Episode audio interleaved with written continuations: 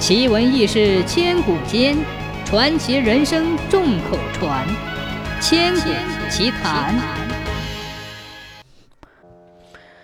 春秋时期，齐相晏婴出使晋国，路过钟牟的地方，看见一个人头戴破帽，反穿皮袄，身背丝草，正坐在路边休息。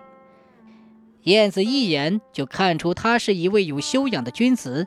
于是就派人问他：“你叫什么名字？从哪里来？”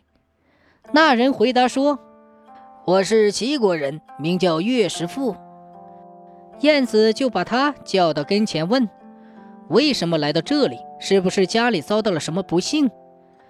岳师傅说：“我在中牟卖身为奴，看见了使者路过，打算跟您回国。”燕子问。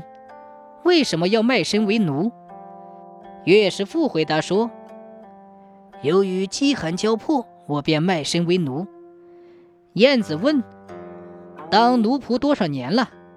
岳师傅回答：“已经三年了。”燕子问：“可以赎身吗？”岳师傅回答：“可以。”燕子便把拉车左套的马解下来，用这匹马把岳师傅赎了下来，并与他一起坐车回国。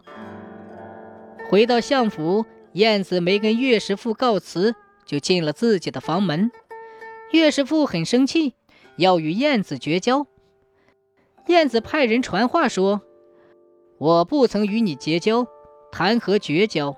你当了三年奴仆，我今天看见了，才把你赎回来。我对待你还算可以吧？你怎么可以恩将仇报，说什么绝交？”岳师傅说。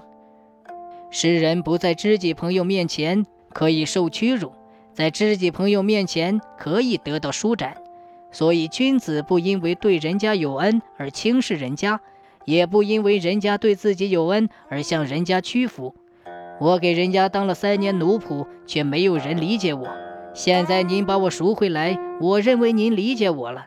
先前您坐车不同我打招呼，我以为您是一时疏忽。现在您又不向我告辞，就直接进了屋门，这同把我看作奴仆是一样的。既然我还是奴仆的地位，就请你把我再卖回原来的地方去吧。燕子听了岳师傅的回话，走出去，请求和岳师傅见礼。燕子说：“以前我只看到了客人的外表，现在理解了客人的内心。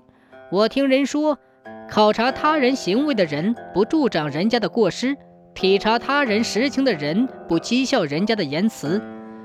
我可以向您道歉，您能不抛弃我吗？我诚心改正错误的行为。燕子命人把厅堂打扫干净，用酒席盛情款待了岳师傅。